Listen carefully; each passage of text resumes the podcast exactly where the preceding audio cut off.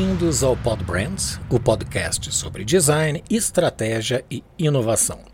Falamos sobre esses temas com as pessoas mais incríveis do Brasil, que enxergam diferente e estão mudando o mundo para melhor, trazendo um conteúdo rico, inspirador e que você pode colocar em prática em sua jornada.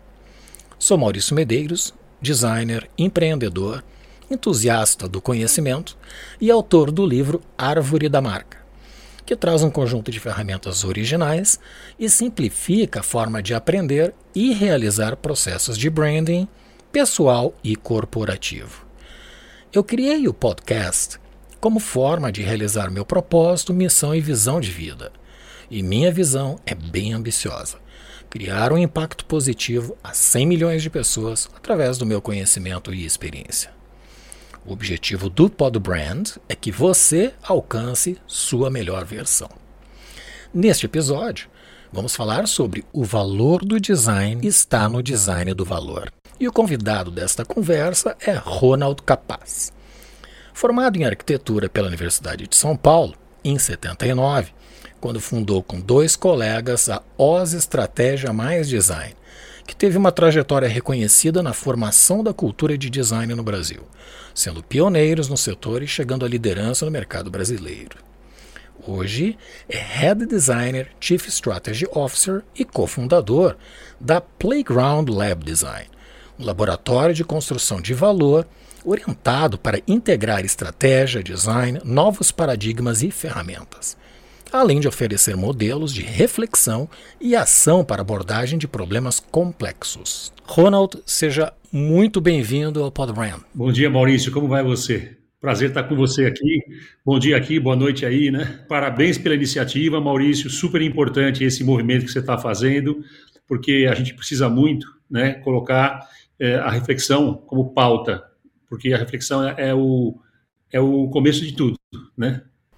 É, eu vejo que o diálogo, né? As coisas evoluem assim como as pessoas através do diálogo e sobretudo conhecimento. E o nosso objetivo é esse, né? É ajudar as pessoas a, a alcançarem a sua melhor versão. E nada melhor do que ter experts como você, que tem uma bagagem, uma experiência no design extraordinária e, sobretudo, com um olhar a partir de um tema que me encanta muito, que inclusive foi meu bacharelado, que é filosofia que eu adoro, acho incrível e vejo que isso tem uma, uma relação muito direta né, do, da, da questão do design e, e da nossa vida, do nosso cotidiano. Bom, você é o autor desta icônica frase: o valor do design é desenhar o valor. Eu achei espetacular. E a minha pergunta é o seguinte: qual é a definição deste conceito? Então, Maurício, esse conceito, na verdade, mais do que um conceito, ele é, foi um insight é, que eu tive num, num certo dia depois de passar 42 anos, né, porque eu faço parte da primeira geração de profissionais que viu nascer e ajudou a construir até a disciplina do design no, no Brasil, é, como uma disciplina é, que começou do ponto de vista de percepção do mercado como uma questão estética, no, em, por volta dos anos 70, né, é, e evoluiu, como não para de evoluir, felizmente, para uma questão estratégica. Né? E é, a gente passou esses anos todos, nós e todos nós, você também, né, acho que todos nós, colegas, praticando a profissão, nos perguntando qual é o valor do design. Né? Milhares de congressos, todo congresso, toda vez que a gente se encontrava ou é, pensava sobre esse tema, era uma resposta meio que sempre esteve em aberto e acho que a própria ideia dela é não se responder nunca.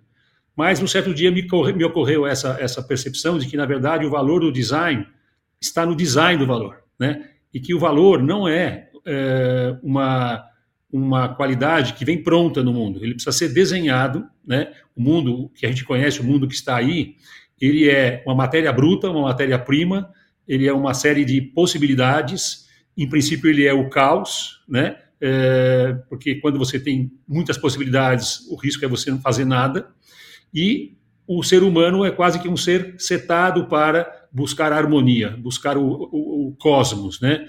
da cosmética, né? a questão da, da organização e da construção de sentido que constrói ao mesmo tempo valor. Então, o papel do designer, é, nesse momento, pelo menos para mim, é justamente como é que se constrói valor. e que valor precisa ser construído, ele não é dado, ele não é um a priori é, de nenhuma ideia, de, nenhum, de nenhuma cultura, de nenhuma empresa e de nenhum tempo. Né? A cada tempo, a cada momento, inclusive os valores vão se refinando, vão se questionando, vão se atualizando e vão sendo a expressão da identidade desse tempo, dessa cultura e dessas pessoas.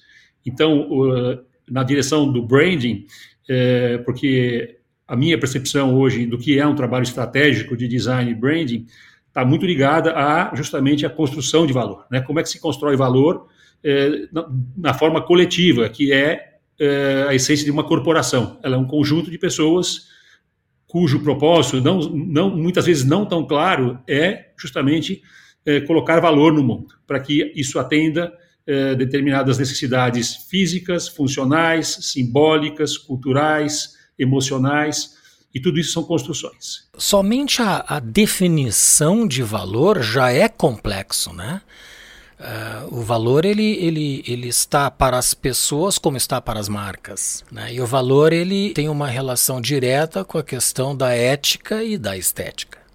São dos dois campos da filosofia que tratam de assuntos uh, das, da, das sensibilidades, né? a questão estética, né? os sentidos, e a questão ética. Então, valor é já um, uma definição bastante complexa, mas é o que determina uma marca ter significado né, para os demais.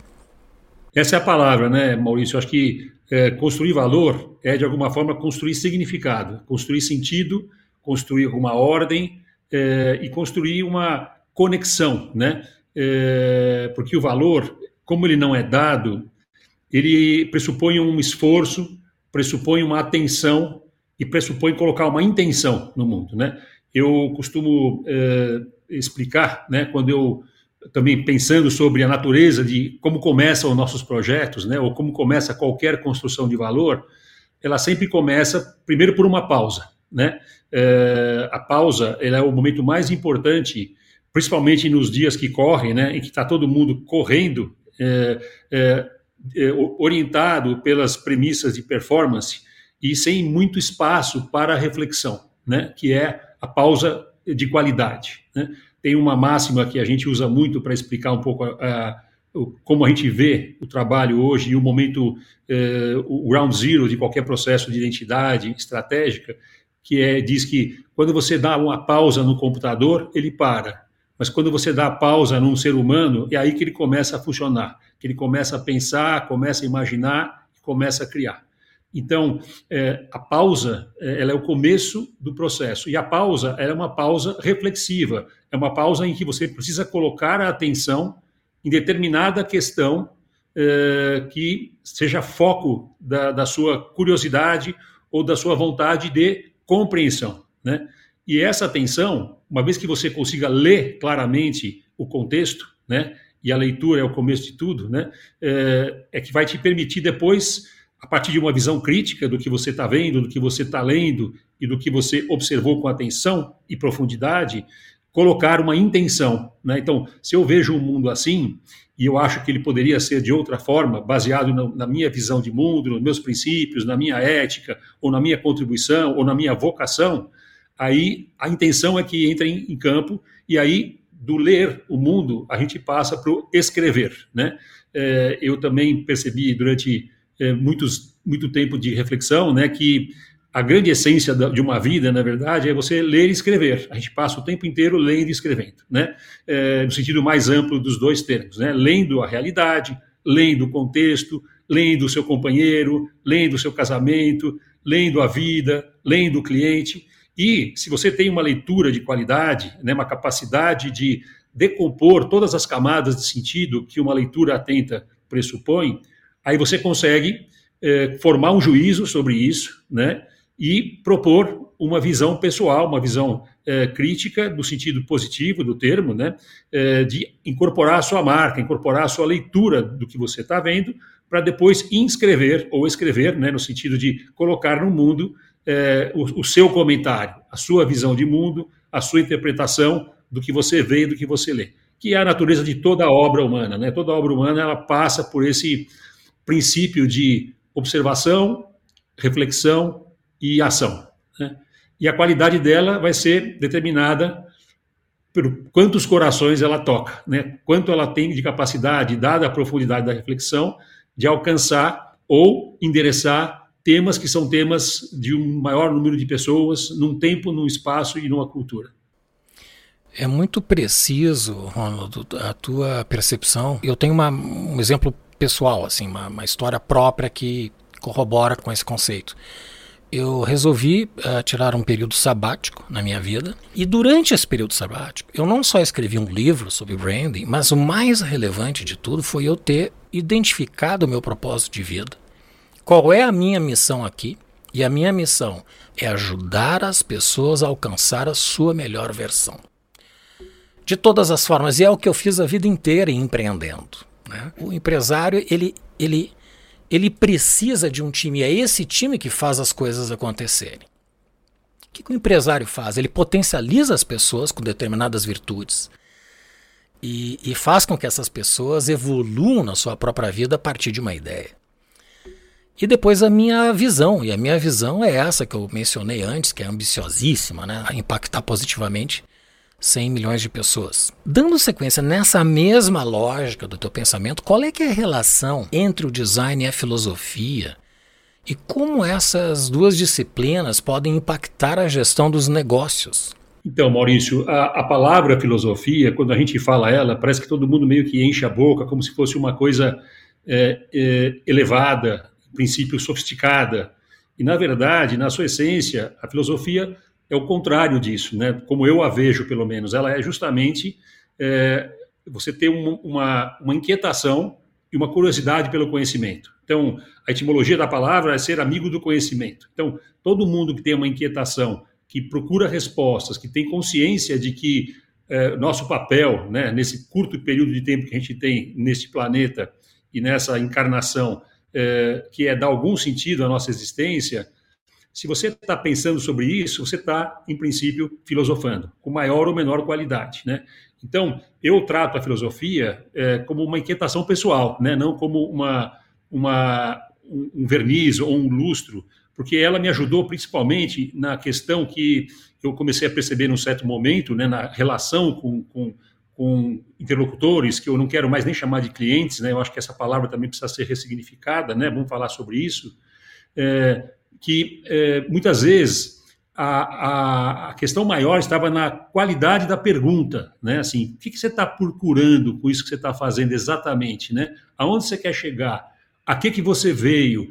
Todas essas perguntas, né, que a gente costuma explicar numa, numa primeira no primeiro contato com um interlocutor, são as três grandes questões da filosofia, né? Quem eu sou, de onde eu vim e para onde eu vou.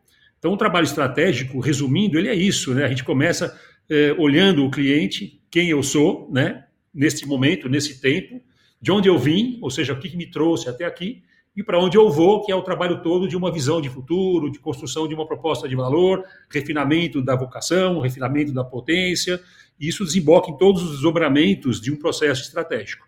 Mas elas são, no fundo, a essência da inquietação de qualquer indivíduo, né, que esteja acordado, né? E eh, a gente um pouco tem essa responsabilidade de reconectar as empresas, né, com essa questão, com essa questão de estar acordado, né? de não se deixar levar rapidamente pela lógica capitalista de produção de bens e consumo, né?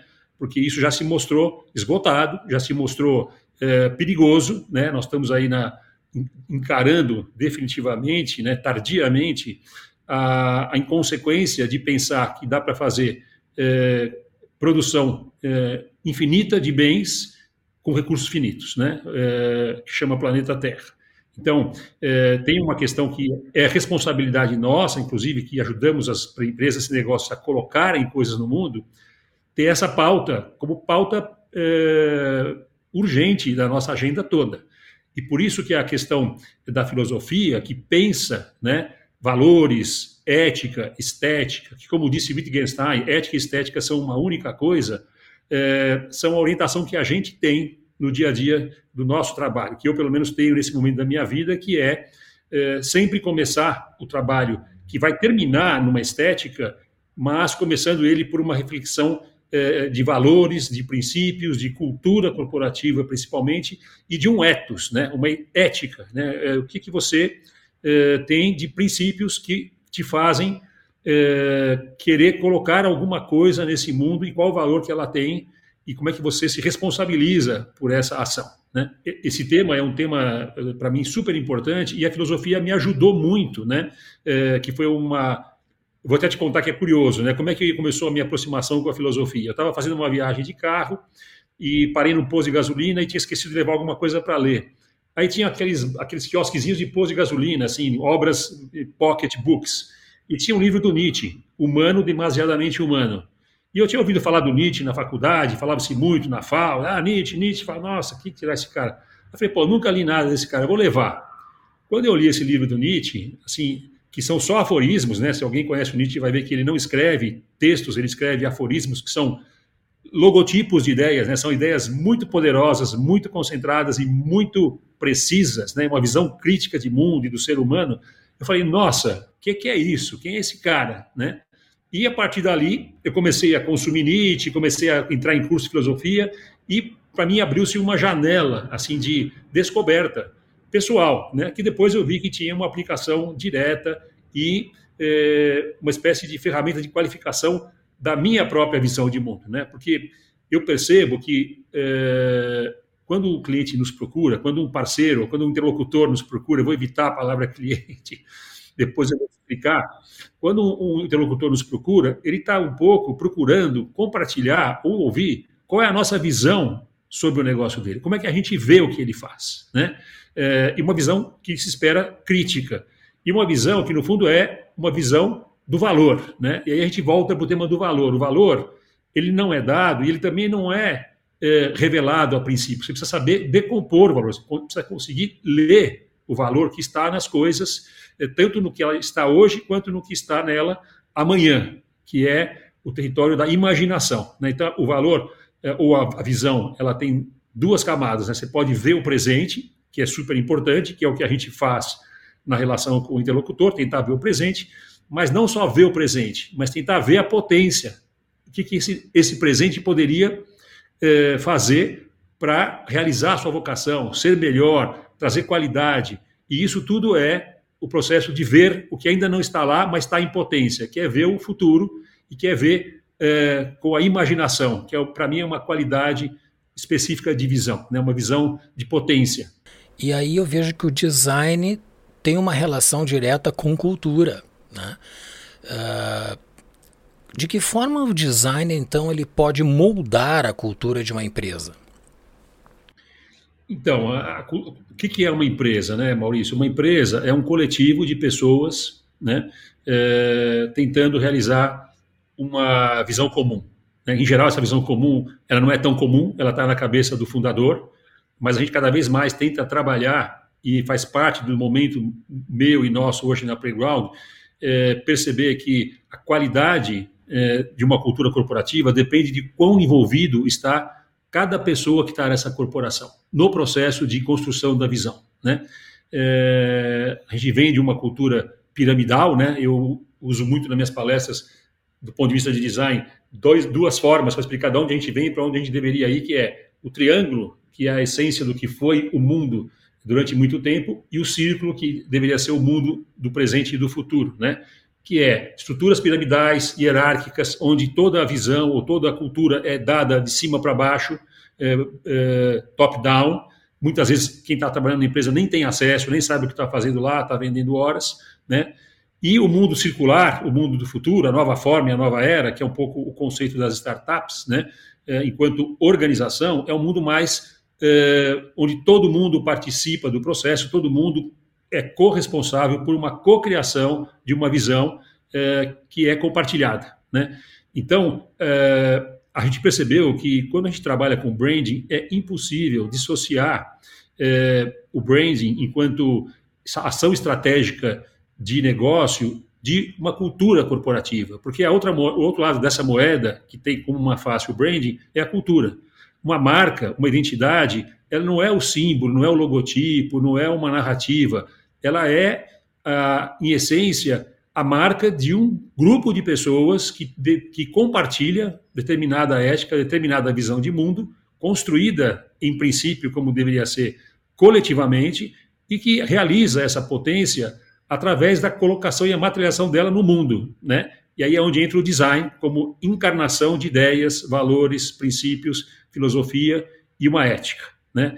Então, o design, ele é ele tem essa ele tem esse duplo lugar que ele ele é um desenho das relações no começo é um desenho porque essa relação interpessoal a qualidade da conversa que existe numa empresa a qualidade da reflexão sobre valores e cultura é que determina a definição da visão comum que depois vai ser materializada através do design estética do design forma do design encarnação né?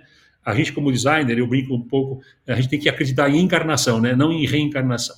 Porque a encarnação ela é a única forma de você ter acesso a quem é o outro, né? Quem é e a ideias, visões e, e princípios e, e, e, valores. E o valor, se ele não está manifestado em alguma forma, seja numa poesia, numa música, num logotipo, numa, num produto, é, ele não consegue ser compartilhado entre os seres humanos. A relação da cultura com o design, né? É, que é a seguinte: você sempre tem que começar por uma reflexão de cultura para depois encontrar uma estética que traduza essa cultura. Porque é, eu percebi também, né, pensando sobre isso, que quando você tem uma estética que gera uma cultura, é, ou questiona uma cultura, você está no território da arte. A arte é estética que gera, questiona ou introduz uma nova cultura. Mas quando você tem uma cultura que precisa ser manifestada no mundo, isso é território do design. Então, o design ele é o caminho de uma cultura que, na hora que ela tem clareza de si, ela precisa de uma estética para manifestá-la, para ela se reconhecer e para ela ser compartilhada e colocada no mundo. Então, o design é sempre uma consequência de uma cultura. Nunca ele vai determinar uma cultura. Né? Você não pode fazer uma marca e achar que ela vai transformar a cultura de uma empresa. É a cultura de uma empresa que vai gerar a necessidade de uma estética que a traduza, que a expresse. Apesar da, a, apesar da relevância do design no cotidiano das pessoas, né, no dia a dia da nossa jornada, ainda existe uma ou má interpretação ou uma interpretação parcial daquilo que é design. E, e aí me vem uma, uma, questão que, que é muito peculiar em relação às empresas. Qual é que é a maior barreira que os CEOs, os presidentes de empresa, diretores, enfim, empresários considerem o design uma disciplina uh, que é exclusivamente estética ou funcional e não sistêmica, como de fato é. Qual é o meio para superar esse obstáculo? Então, acho que isso aí tem uma responsabilidade um pouco nossa, designers, né? Porque a gente, é, de alguma forma, se apresenta muitas vezes como estetas, né? É, você fala, você olha um objeto e fala, nossa, esse objeto tem um design incrível, né? A gente está se referindo à, à, forma dele, né?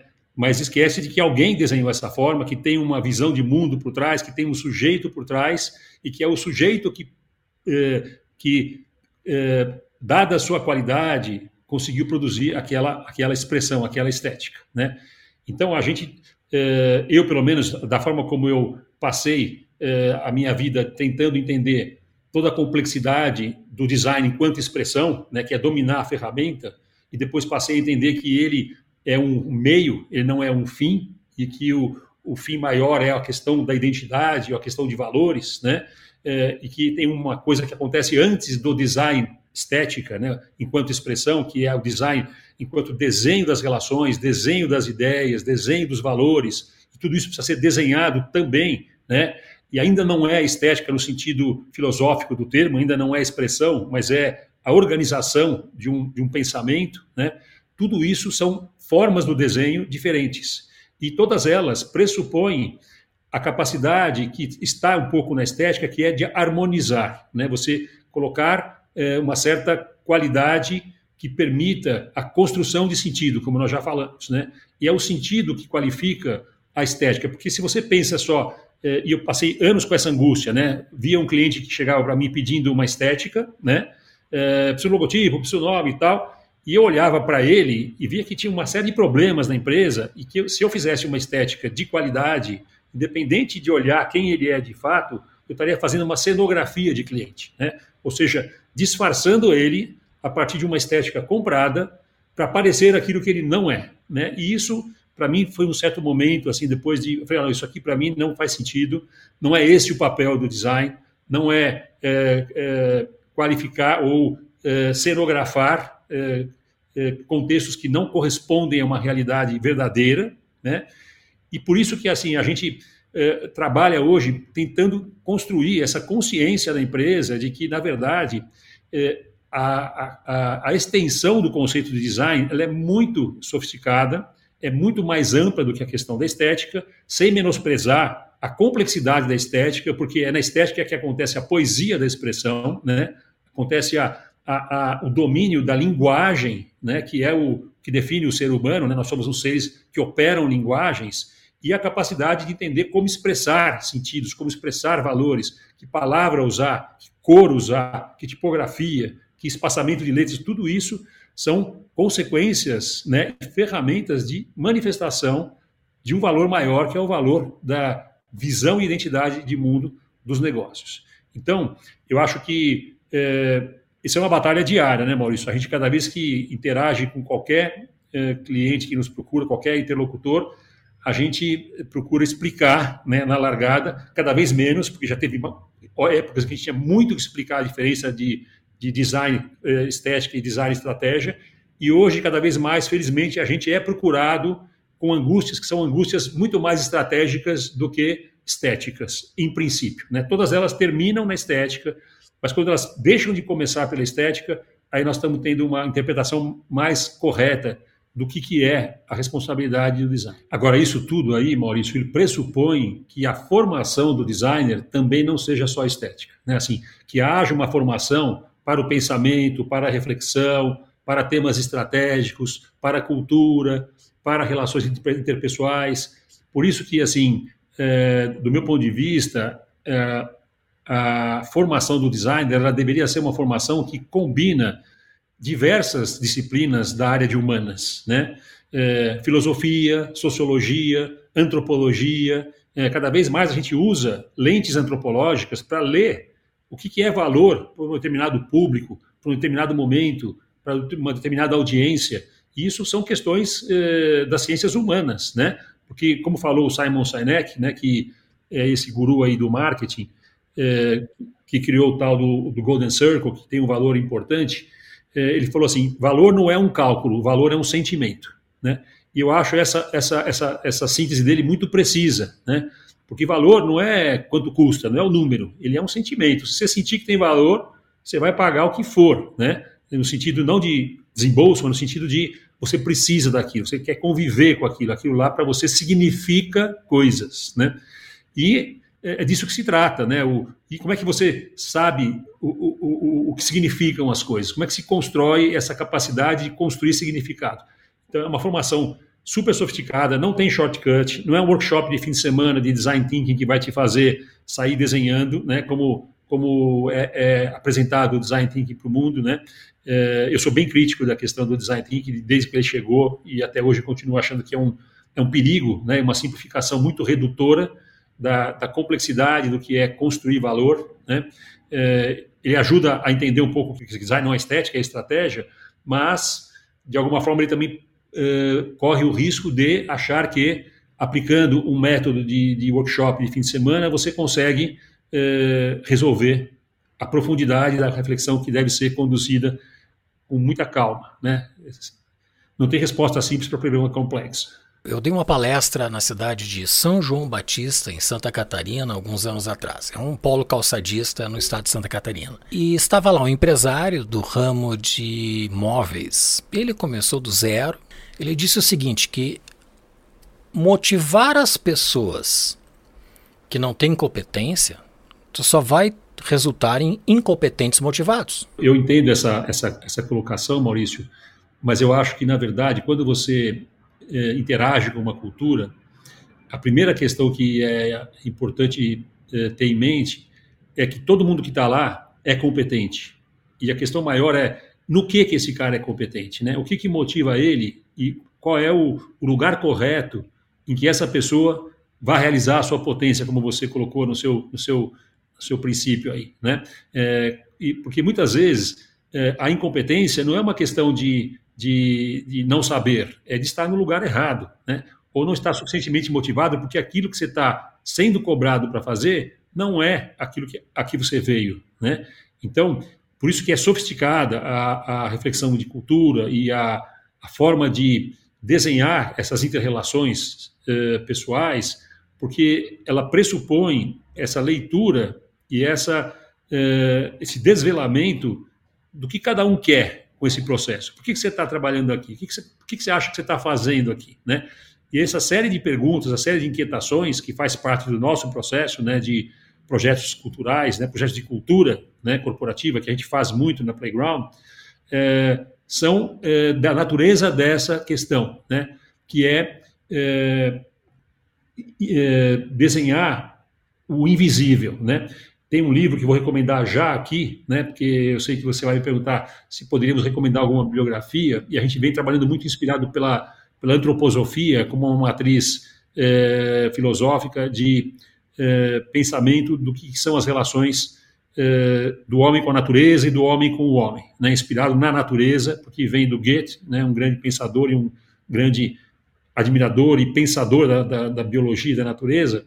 É, e esse livro se chama Os Artistas do Invisível, e é do Alan Kaplan, que é um discípulo eh, do Goethe, um pensador que trouxe toda essa visão antroposófica para a construção de cultura corporativa, né?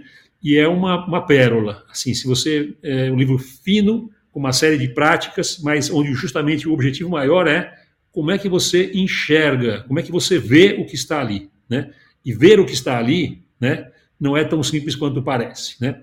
É, eu acho que foi o Oscar Wilde que falou que o verdadeiro mistério da vida não é o invisível, é o visível. É muito pertinente isso que tu colocaste. Eu tenho um exemplo sobre essa questão dos talentos, né, ou das virtudes das pessoas. Existe uma empresa na Coreia do Sul que se chama Dexan. O CEO, que tem uma diretriz muito peculiar, ele tem uma orientação muito clara dentro da empresa. Quem na produção tem vocação para a área financeira? Eles identificam qual é essa pessoa e trazem para a área financeira para que ela evolua lá dentro do core da, das virtudes dela.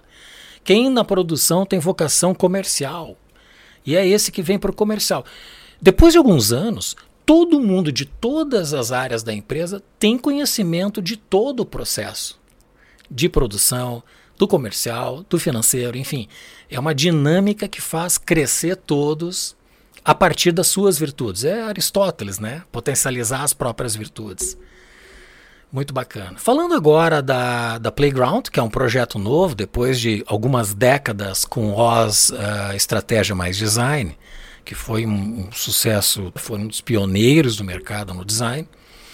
Uh, qual é o posicionamento estratégico da Playground? Uh, quais são as entregas que a Playground é focada? E, e que pilares sustentam estas entregas? Bom, Maurício, alguns deles eu já comentei aqui, né? Vou associar a Playground, porque é, a Playground nasceu justamente dessa reflexão sobre é, o momento, as necessidades de, das corporações, a necessidade do mundo, é, e onde a gente se sentiria, eu e minha sócia, Suzana, é, se sentiria mais confortável em estar aportando a nossa visão de mundo, a nossa leitura de contexto e a nossa visão sobre é, onde a gente se sente orgulhoso de estar tá agindo e indo para casa feliz no fim do dia, né?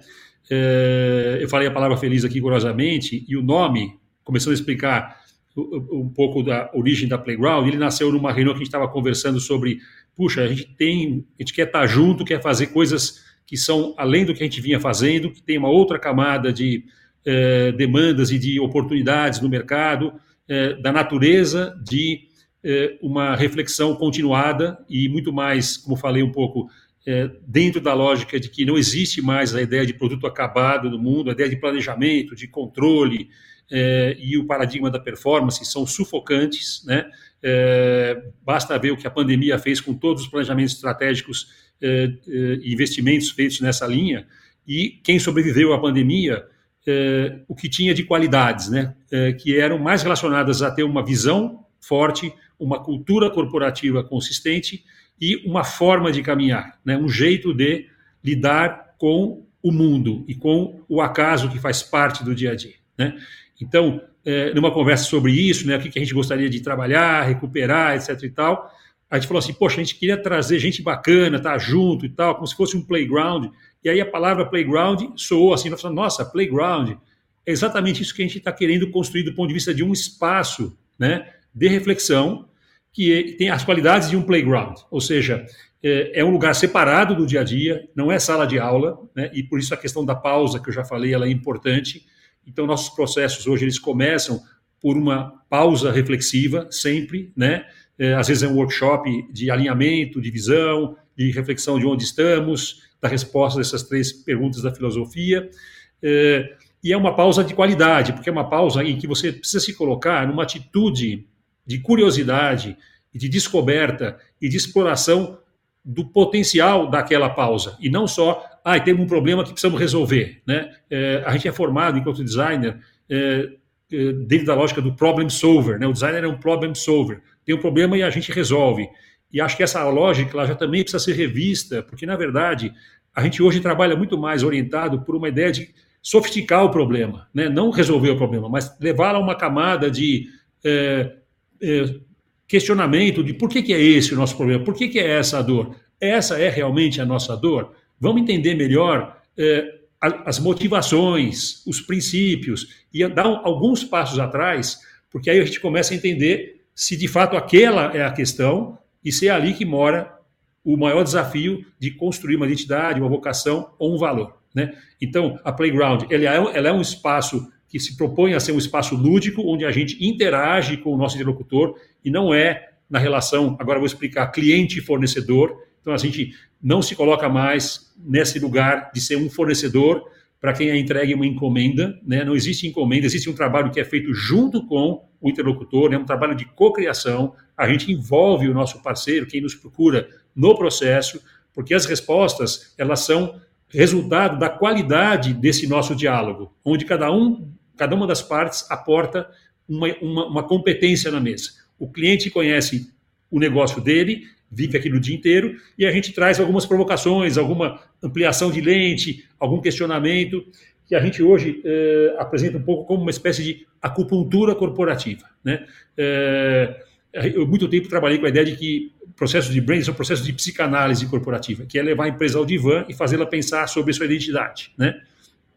Hoje eu já, já, já lapidei um pouco, eu acho que tem um pouco de psicanálise, mas eu acho que tem muito de acupuntura também, porque é, é olhar e conhecer o frame de energias que circula e saber ler as energias que circulam na construção de valor, de, de identidade, de motivação, de princípios, e ver aonde que essa, essa energia está parada, onde que ela está é, minada e onde que ela está sendo atrapalhada para realizar a sua potência. E aí é onde a gente vai lá e com um comentário, com uma leitura, ou com uma interpretação, ou com um workshop, ou com um, uma palavra, às vezes, você é, libera essa energia e a consciência né, da, da vocação, ela desperta. Então, para mim, sempre o, o, branding foi um trabalho de é, construção de consciência e de autoconhecimento. Né? É, é a empresa parar para pensar sobre si, o que, que ela está fazendo, se ela está feliz com o que ela está fazendo, se aquilo lá é o que ela tem de melhor para contribuir, porque é essa qualidade que vai atrair determinada audiência. As pessoas querem saber hoje quem está por trás dos negócios, não é só os negócios. Eu não quero só comprar uma camiseta, eu não quero comprar um tênis, ou eu não quero não comprar nada, mas eu quero me relacionar com interlocutores que estão conscientes e aportam valor à minha vida, né? do jeito que eu a construo. Né? Então, a Playground ela é um playground ela é um laboratório, é Playground Lab Design, então ela é um laboratório também, porque a gente percebeu que, é, do jeito que o mundo está também, você não precisa ter a resposta definitiva é, no, no, no, no day one. Você tem que ter uma direção, um caminho e colocar um protótipo no mundo, uma primeira, um primeiro desenho, um primeiro rascunho de movimento, que é o primeiro passo, dado uma, uma estratégia e uma visão, e ver o que acontece. Porque a interação com o mundo, a interação com o público, a resposta da audiência é que vai te permitir falar, poxa, olha, aqui nós acertamos, aqui pode melhorar, e você permanentemente, né, é, e ou lidar com acaso, né, ir refinando a não a direção, mas refinando a qualidade da, da, da, da entrega, né? A direção, a visão, os princípios, os valores, esses são a parte, em princípio, eh, que garante a, a, a, trajetória. Eu não vou sair para trás, tem que sair para aquele lado, né? Então, começo do, do, do desafio é para que lado eu estou indo, não é onde eu vou chegar. Porque se eu, se eu desenhar uma, uma, um destino e chegar nesse destino, eu acho hoje que eu não cumpri a minha, a minha meta, porque chegar a um destino planejado é muito pouco, né? Você encontra com o mundo, você encontra com a casa, você encontra com possibilidades, você encontra com potências, e você superar um destino original é, no fundo, você se surpreender com o que você está fazendo e você também ser um cliente do processo, né? não ser só um entregador é, de produto, mas você também tem que construir conhecimento e se superar no processo. Para isso acontecer, você não pode traçar uma meta e realizá-la. É muito pouco isso. Né? Isso é só uma capacidade de execução, né? mas não é ainda a transcendência que um processo, para mim, de construção de valor pressupõe. Né? Tem que ter algo de mágico, né? tem que ter algo que surpreenda todos, inclusive quem está, é, é, nós, né? na responsabilidade que a gente tem de conduzir ou de facilitar esse processo, né? É, também temos que ser surpreendidos por ele e descobrir coisas. E o design, obviamente, está lá no fim da palavra, que é assim: o design é esse conceito amplo de design, e é um laboratório de construção de valor, não um laboratório de inovação. Né? Acho que a palavra inovação ela também foi uma palavra que chegou aí é, como uh, um pó de pilim-pim mágico, que todo mundo, basta fazer inovação também, que você já tem um diferencial competitivo e tratado como valor absoluto. Inovação não é um valor absoluto, para mim é um valor relativo. Tem coisas que você não quer inovar, você não quer um vinho inovador, você quer um vinho bom, né? você não quer um, um cirurgião cardíaco. É, inovador em princípio, né? Mas enfim, é, tem coisas que você assim é, tratar é, o valor ou a inovação como algo que tem que fazer sentido também no processo, né? É super importante para você não se deixar iludir pela pela pela sereia, né? É, da inovação, né? Que cantou aí muita gente é, e a gente pipocar muito laboratório de inovação e a gente prefere, né? É, se ver e perseguir a ideia de um laboratório de valor. Como é que se constrói valor? Esse é o nosso desafio diário. É, no site do podbrand.design, nós temos a descrição da etimologia de design, estratégia e inovação. E, e depois da, da, da etimologia, da, da, do significado de inovação mais contextual, eu tenho a minha própria definição: é colocar em prática ideias de valor. E aí tem um outro aspecto em relação ao que tu comentaste, eu vejo também, eu concordo plenamente da questão da psicanálise, eu tenho uma, uma seguinte definição, que o design estratégico ele não é uma terapia para a empresa, mas ele é terapêutico.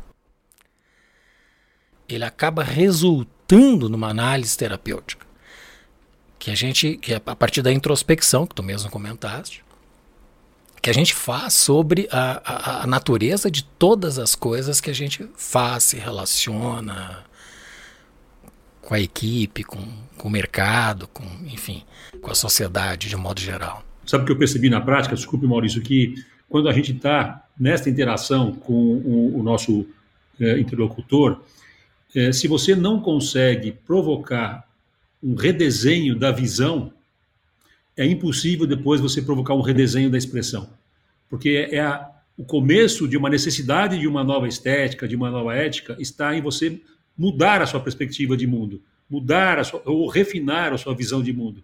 Então, o primeiro redesign, o primeiro design, na verdade, é o design de uma visão de mundo, porque é uma visão que gera todo o resto que vem depois, né? Não o contrário, né? Uh, dando sequência, de que maneira uh, uma pequena e média empresa com as suas limitações de recursos, ela pode implementar a cultura do design e alavancar os seus resultados a partir desta nova cultura né, dentro da empresa. Então, Maurício, isso é uma questão bem importante, né? E ela eh, já foi objeto da, da, da, da, minha reflexão, no sentido assim de a gente muitas vezes é procurado por um cliente que quando olha fala, ah, nossa, vocês trabalharam para Porto Seguro, Coca-Cola, eh, nossa, eu sou pequeno, né? E eu costumava, costumo responder assim: olha, para nós, um cliente grande é o cliente que tem consciência do valor que a gente pode aportar ao processo dele. Então, não é o faturamento, não é a escala. Tem muito cliente enorme aí que a gente olha e fala assim: esse cliente é, é mínimo, não tem nenhuma consciência do, do que está colocando no mundo, do valor que ele está aportando. Então, primeiro é uma questão de régua: assim, o que é um cliente grande e um cliente pequeno. Né? Eu vou usar a palavra cliente porque ainda não encontrei a palavra melhor, interlocutor, né? É, então, eh, se você é um negócio que está começando, mas você começa orientado por essa inspiração, eu diria que você já está no bom caminho, né? E você pode fazer essas perguntas, você pode tentar, no primeiro momento, eh, se desafiar a se questionar, né? Sem uma interlocução, sem uma, uma pontuação de um terceiro, que é o nosso papel eh, algumas vezes. E a gente também tem processos em que a gente trabalha muito com startups, que são negócios eh, que ainda não têm um orçamento ou não têm ainda uma capacidade de investimento eh, que possa eh, ser colocada num processo completo, porque ele é uma reflexão com profundidade, ele pressupõe tempo, pressupõe uma equipe sênior, não tem gente, não tem, não tem mão de obra no processo, né? Tudo ali, todo mundo que está envolvido no playground é ser pensante, né? Está todo mundo envolvido numa construção sofisticada, né? É, a gente tem é, é, formas de fazer uma versão é, short, uma versão na linha do lean, né? Do, do, do leve, do, do, e às vezes é um workshop de onde o, o cliente participa junto com a gente de um processo e a gente ajuda a pontuar e, e, tentar rapidamente endereçar algumas questões que podem estar podem ser pontos cegos da reflexão dele. Isso já orienta bastante, já melhora muito a qualidade do que vem depois, né?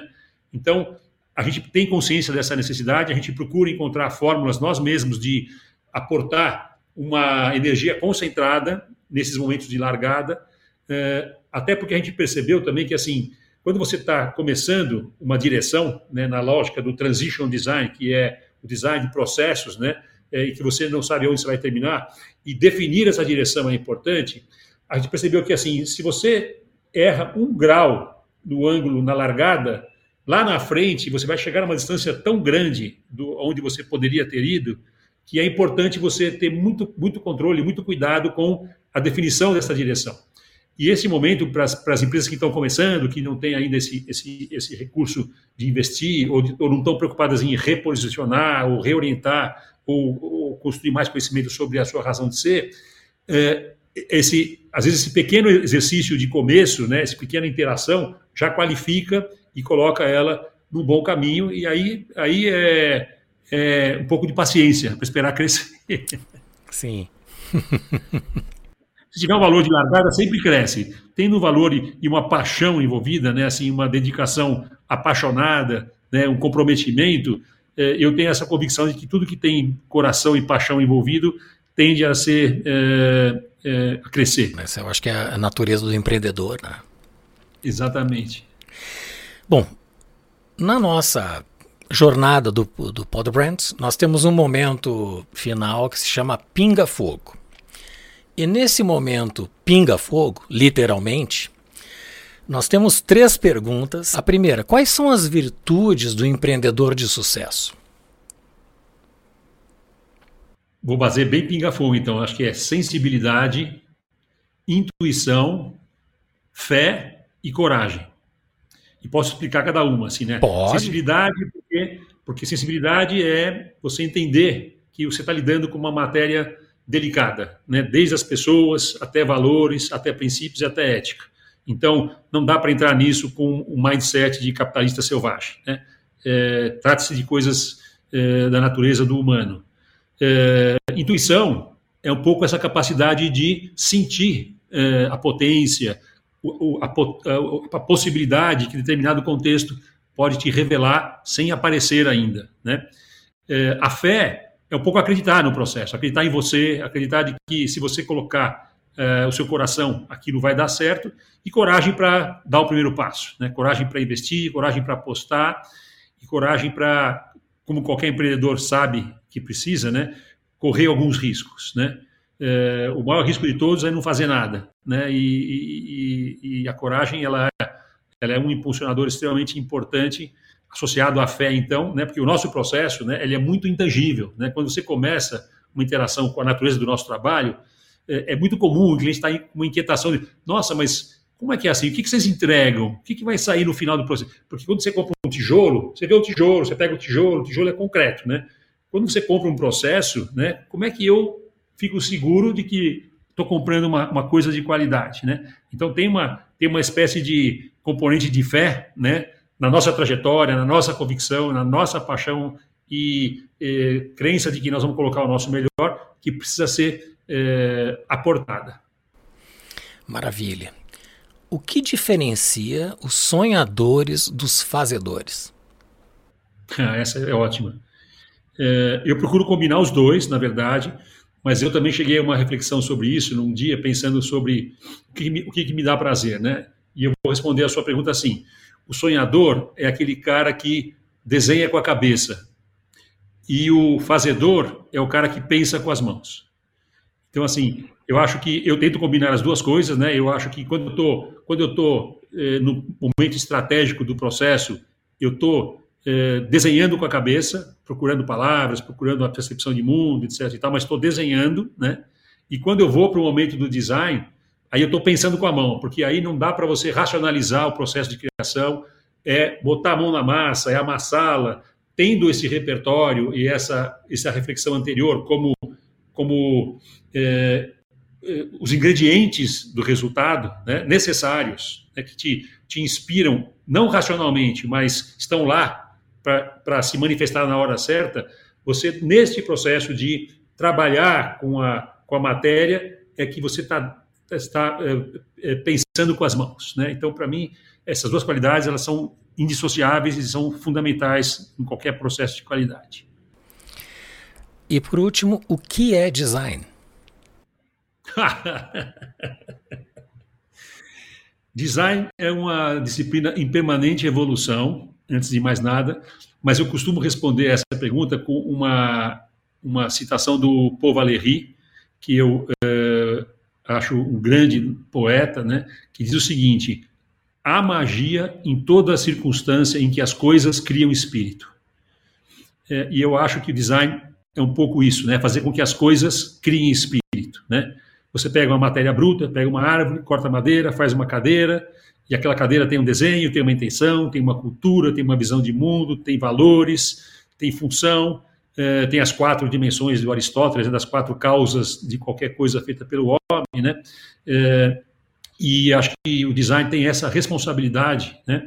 E essa beleza de lidar com eh, a construção de uma cosmogonia, né? No sentido de um cosmos de sentido, de valor, e de dar ordem um pouco ao caos que é, é o mundo de possibilidades, né? Que sem uma ordenação, sem uma, um princípio é, e valores e ética, ele continuaria sendo caos e não teria nenhum sentido para a nossa necessidade de seres humanos de dar sentido à nossa é, rápida existência.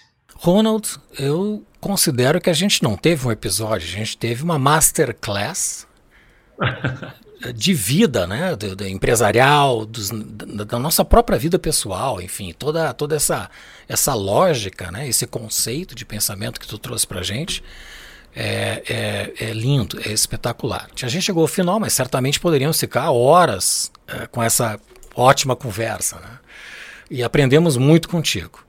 Eu gostaria antes é, apesar de que tu já mencionaste previamente do livro, que você repetisse qual é o livro uh, que você indique para ajudar os empreendedores a alcançar sua melhor versão e que tu faça a tua despedida do Pod Brand. Legal. Bom, o livro que eu citei, né, que é um dos que está na minha pilha aqui, é esse livro do Alan Kaplan, é, com K. Ele é um pensador da, de Cape Town, no, na cidade do Cabo, na África do Sul. Dá cursos aqui no Brasil, na, na, na, na escola de antroposofia como é que se chama? Schumacher School. É, tem curso, inclusive, de, de, de, graduação de dois anos e pós-graduação em gestão de, de, de, pessoas, né? E o livro se chama Os Artistas do Invisível. Esse é um must-have, must, é, é, fininho, bárbaro. Falei do Nietzsche também, do humano demasiadamente humano. Quem quiser encarar uma filosofia aí é, é uma excelente recomendação. E, é, bom, eu, nesse momento, né, e na pandemia, eu acabei realizando o que era o meu sonho, né, porque eu tenho tanta coisa que eu gostaria de ler e o dia a dia atropela tanto a gente, que eu tinha um plano secreto que era cometer um pequeno delito e ficar um ano preso só para colocar toda a minha leitura em dia, né, porque aí eu não teria outra coisa para fazer e a pandemia veio responder essa questão e eu tive muito tempo é, em casa, né, dois anos, onde eu pude atualizar um pouco a minha leitura. É, e uma das descobertas desse, desse processo foi um filósofo espanhol, que é o Ortega y Gasset, é, que já tinha ouvido falar também na faculdade, achava que eram duas pessoas, falava, Ortega y Gasset, esses caras são incríveis, né? Olha a minha ignorância. E, no fundo, é o sobrenome dele, né, José Ortega Gasset, é, e ele é um pensador é, absolutamente é, deslumbrante, assim, deslumbrante, de uma clareza para quem quer começar a entender um pouco do que é o, pode começar pelo livro O que é filosofia. E não fala de filosofia em nenhum momento, ele fala de vida, né? Isso que nós falamos aqui, né? Porque no fundo a filosofia é uma forma de viver, né? É, e ele fala de vida, fala o que é uma vida de qualidade e é uma beleza, porque foi uma série de cursos que ele deu em Buenos Aires e, é, e ele é como grande orador e grande professor, ele não te deixa um minuto perder o fio da, da, da, da sofisticação da reflexão que ele conduz ele conduz de uma forma e uma clareza que, assim, bom, aí virei morteguiano, né? Eu comprei, já tenho, já li uns 12 livros dele, e todo que eu encontro eu compro, porque é, ressonou muito com a minha visão de mundo, com as questões que eu, que eu vinha tentando elaborar, e é um grande pensador, assim, do ponto de vista de filosofia, é a leitura que tem me inspirado bastante. Li Guimarães Rosa, também, que é o Grande Sertão Veredas, que era uma, um desafio que qualquer brasileiro precisa ler, é fundamental que leia, porque ali está o Brasil, ali está um, um escritor monstro, monstro, assim, da, da, da, da, escala de qualquer grande escritor da história da humanidade, né? uma obra máxima é, e uma obra difícil, mas uma obra encantadora, maravilhosa, assim, uma pura poesia e, e, e beleza. Enfim, e vocês estão, vão ter que descobrir um pouco aí o que, que interessa a vocês e e ler, né? Acho que se, se, tivesse uma recomendação que eu poderia dar, independente de qual livro, né, eu diria que é recuperar é, o desafio e a beleza da leitura, né, em tempos que a gente fica só dando scroll em, em plataformas digitais. É, e estes livros, na verdade, não somente o do Kaplan, mas os, os, outros também, nós vamos colocar no site do podbrand.design para que as pessoas possam acessar e possam encontrar mais facilmente né, o livro no mercado. Ronaldo, muito obrigado, agradeço muito a tua presença. Maurício, queria te agradecer o convite, para mim é uma honra enorme estar participando aí do nascimento do Podbrand. É, seu convite foi extremamente honroso para mim, é, poder compartilhar a minha trajetória é é, acho que é parte da responsabilidade de quem tem uma vivência e idade como eu já tenho, né?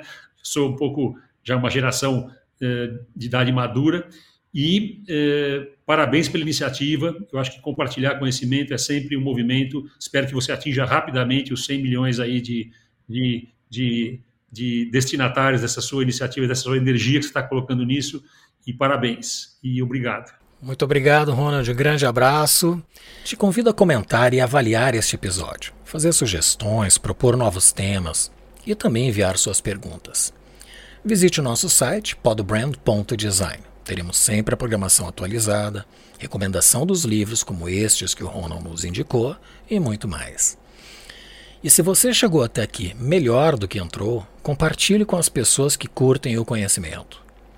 Também nos siga pelas mídias sociais, especialmente aquela que te faz feliz. Estão todas aí na descrição. Aí ah, não se esqueça de nos enviar um e-mail com as suas perguntas. O endereço está no site. É você influenciando o podcast. Agradeço muito a presença do Ronald Capaz e em especial a você que nos acompanha. Nos vemos no próximo episódio do Pod Brand, o podcast do design.